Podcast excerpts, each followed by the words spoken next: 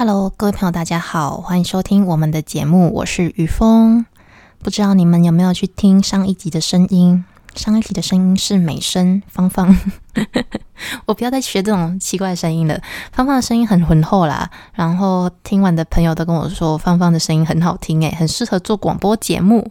好，所以之后我就邀请芳芳来多上我们的节目，一起跟我录广播。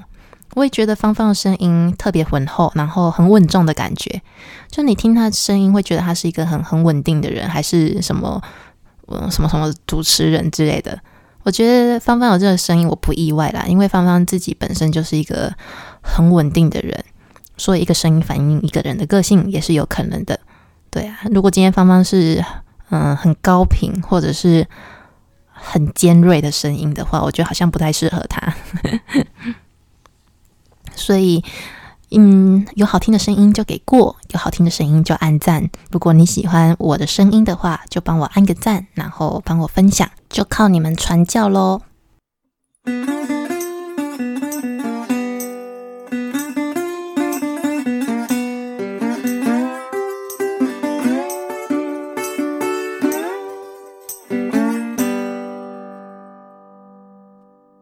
今天来跟大家聊聊之前北美馆展出很具有争议性的作品。那这件作品叫做《埃敦底替》，就是英文的 identity，嗯，身份认同的意思。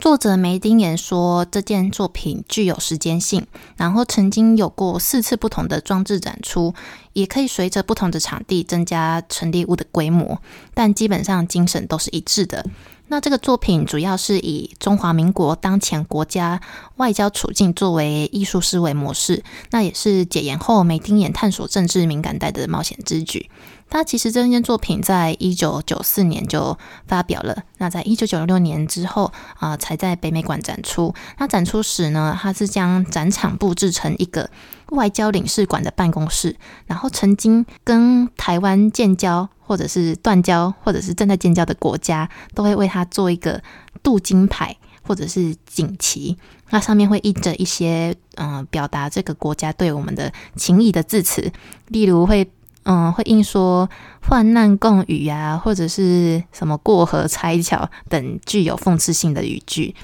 那我觉得这件作品很厉害的是，就是它可以一直。延续下去，只要中华民国还在的一天，就是可以随着断交或者是邦交的国家一直延续下去。那我是没有去看的，我就心虚了一下，就是我没有去看。如果有看的朋友，可以跟我讲一下吗？因为今年台湾有新的邦交国嘛，你们知道吗？叫索马利兰，不知道他有没有把索马利兰加进去？诶，如果有去看的朋友，在留言跟我说。那随着作品展出后，就有一些政治人物的质疑声出来了。呃，议员游淑芳呢就说，竟然称我们的断交国巴拿马为冷血动物，然后还有什么卖友求荣，南非就是啊情断绝缘，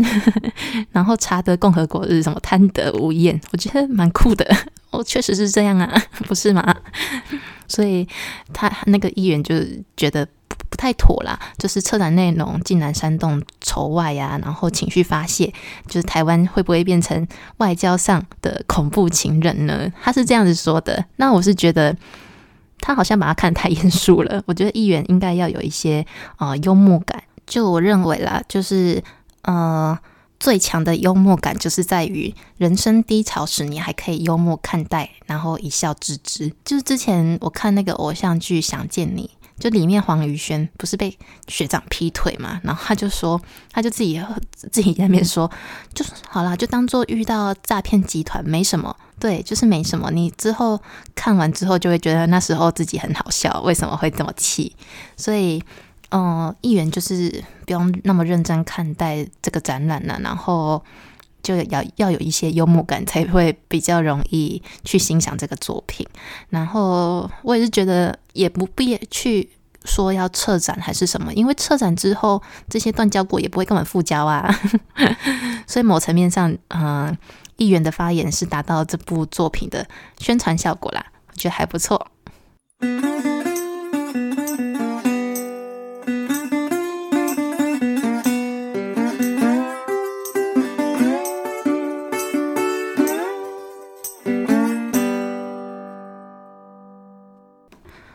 作者梅丁眼，一九五四年出生于台北，然后一九七七年文化大学美术系毕业，哦，是学长诶。然后一九八五年获得纽约普拉学院研究所硕士。嗯，所以他之前去过啊美国读过书，这样子。我觉得去国外读过书回来之后，我其实对国家的身份认同也特别有感，就在于我我在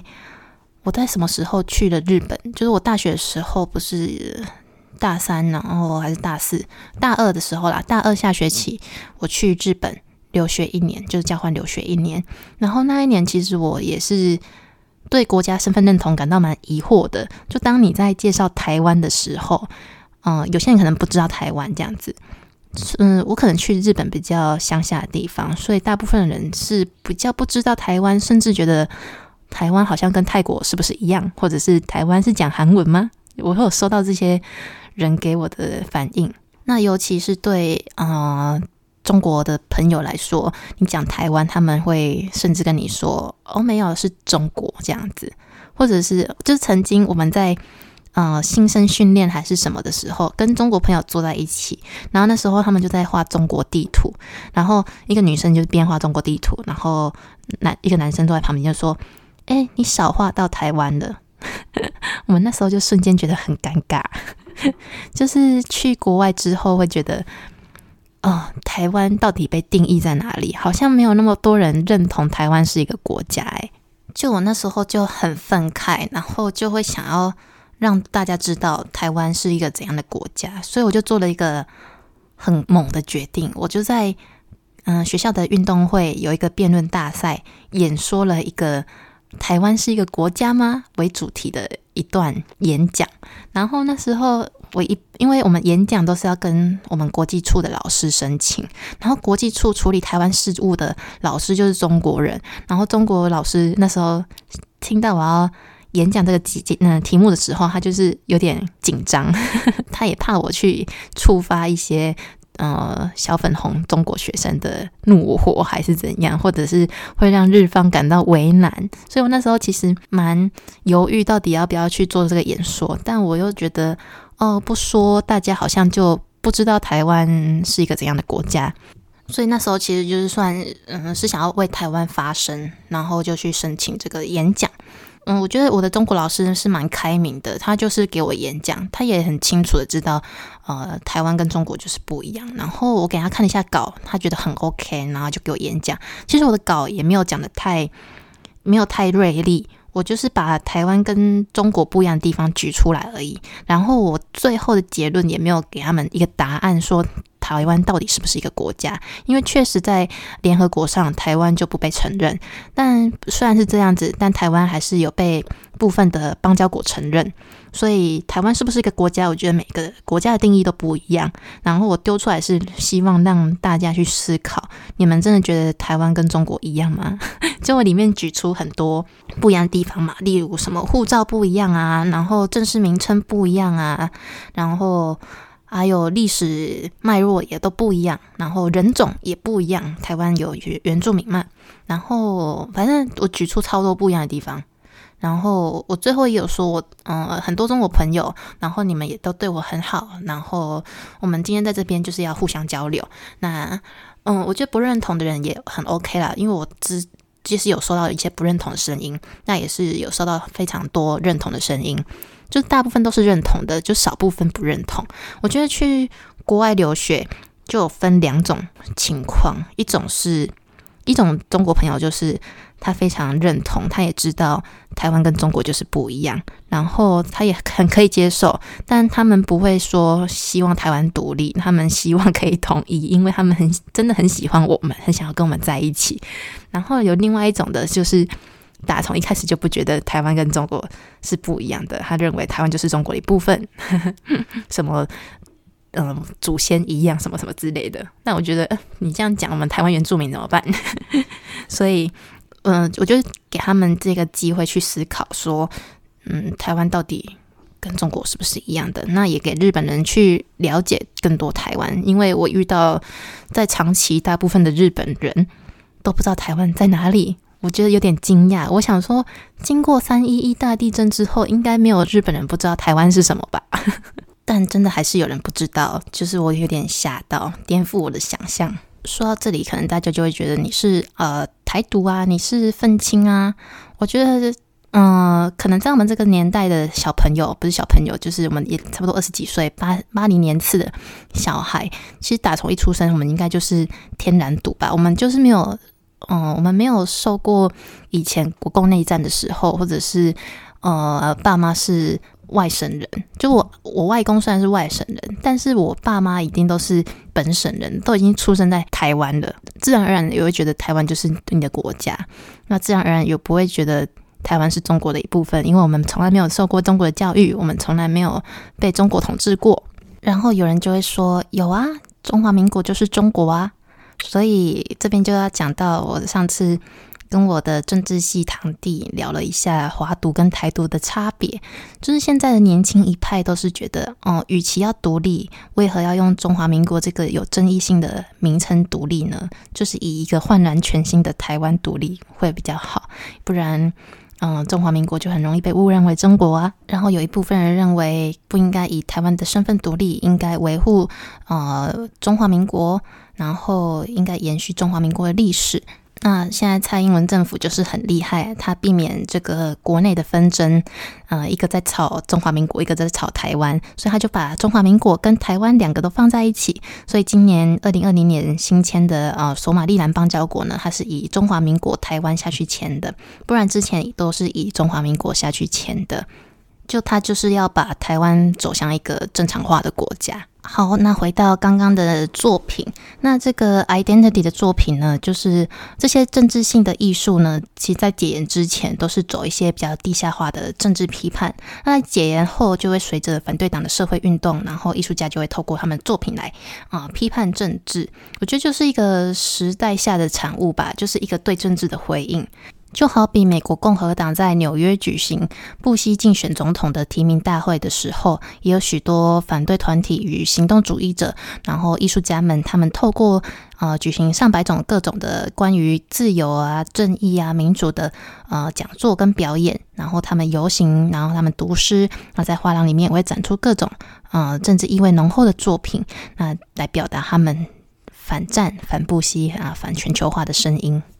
又好比以前的香港艺术家黄国才，然后他在反释法游行上手拿着一个牌子，上面写“基本大法是即是空”，然后他就是在代表说，啊，他以那个法轮功的图案改为基基本法，就是讽刺中共迷信法律，然后将基本法变成不可挑战的宗教信仰的一个概念。又或者是啊，我们之前前阵子遇到的，就是。迪士尼花木兰事件嘛，就大家都在抵制这部片，因为之前刘亦菲她就是在她的微博上说呃挺香港警察，那网络上大家就发起一些拒看花木兰的声量，那他有有一些网民们他就把啊海报刘亦菲原本是手拿那个剑，就是花木兰的剑，那他把把它改成手持警棒。然后还有以前那个香港政府立了蒙面法的时候，那时候呃群众拍照的时候就是用手遮住脸来讽刺这个蒙面法。我那时候看到蒙蒙面法的时候，我也觉得蛮讶异的，诶，就竟然有这么吊诡的法律。他们就是限制民众不能戴口罩、不能蒙面，然后这样他们比较好抓人嘛。但同时警察又戴着口罩，这是怎么回事？那警察是不是该受蒙面法的制裁呢？那刚刚讲的例子都是一些时代下的产物，那之后也可能会有一些关于疫情的艺术出现，也不一定，或者是关于呃环境啊、关于死亡啊、关于病毒啊、关于健康康的疫情，大家可以先关注看看。就是每个时代后都会有不一样的艺术出现。那今天的分享就到这边结束喽。如果你们喜欢的话，记得帮我按赞加分享。那就是要帮我分享，因为口碑要越做越好，就是只有靠你们了。要帮我传教。如果你是用 SoundOn 或者是 Spotify 听的朋友，下方好像不能留言。如果你们想要留言给我的话，可以到我的 IG 私讯我，或者是到 YouTube 下面可以留言。那欢迎大家也来投稿你们有有趣的故事。然后，如果要想要跟我一起上节目录音的朋友，也非常欢迎哦。那今天的节目就到这边啦。哦，对，我想要说一下，就是我自己录的话都是比较简短，因为我怕大家听了会想要睡觉，所以我就是录比较短的，然后给一些哦通勤的人听。那下一集的节目也非常有趣哦，我邀请一个我特别的朋友，那他身兼多职，不仅是插画家，也是女巫，所以有兴趣的朋友记得 follow 下一集哦。那先不要走哦，因为之后还有风采丰收的广告词，记得把它听完，因为这个是新的广告词。就是我前几天听那个百灵果唐老师那一集，他就说明年跟宗教有关，然后我就想说好，那我风采丰收的广告词改成宗教一点，所以你们去听听看，拜拜啦。